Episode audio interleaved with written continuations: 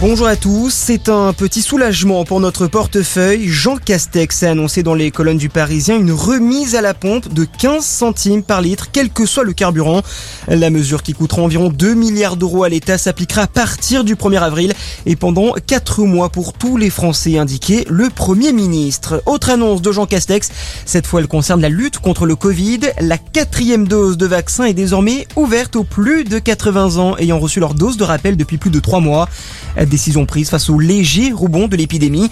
Jean Castex confirme également la levée des restrictions sanitaires pour demain avec la fin du port du masque dans la quasi-totalité des lieux ainsi que la fin du pass vaccinal.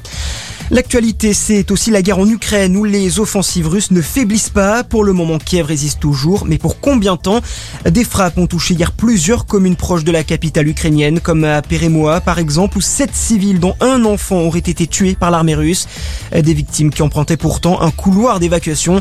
Des bombardements également à Mariupol, où la ville est toujours privée d'électricité, d'eau et de gaz.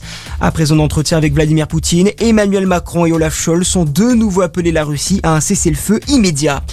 Une centaine de marches pour le climat aux quatre coins de la France. Plusieurs milliers de personnes ont défilé hier dans les rues de Paris, Lyon, Nantes ou encore Toulouse pour alerter les politiques face à l'urgence climatique. Selon le ministère de l'Intérieur, un peu plus de 40 000 personnes ont battu le pavé, dont 11 000 rien qu'à Paris. Le foot est la 28e journée de Ligue 1 qui se poursuit aujourd'hui avec 7 matchs au programme. Ça commence à 13h avec le choc entre le PSG et Bordeaux et ça termine ce soir avec Brest-Marseille à 20h45. Et puis prudence proche de la Méditerranée, deux départements sont toujours en vigilance orange pour risque de crue pour l'Aude, crue et pluie inondation pour l'Hérault.